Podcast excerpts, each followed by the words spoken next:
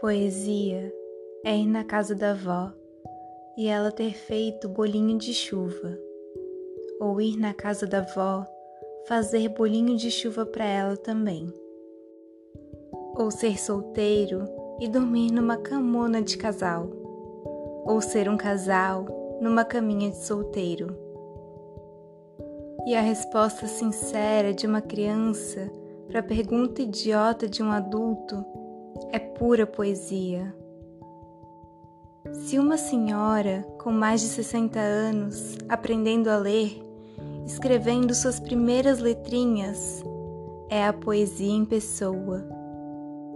Poesia é quando o dia do pagamento cai numa sexta-feira, quando o despertador toca, mas não é dia de levantar, ou quando cai na prova só aquele pedacinho da matéria que você estudou.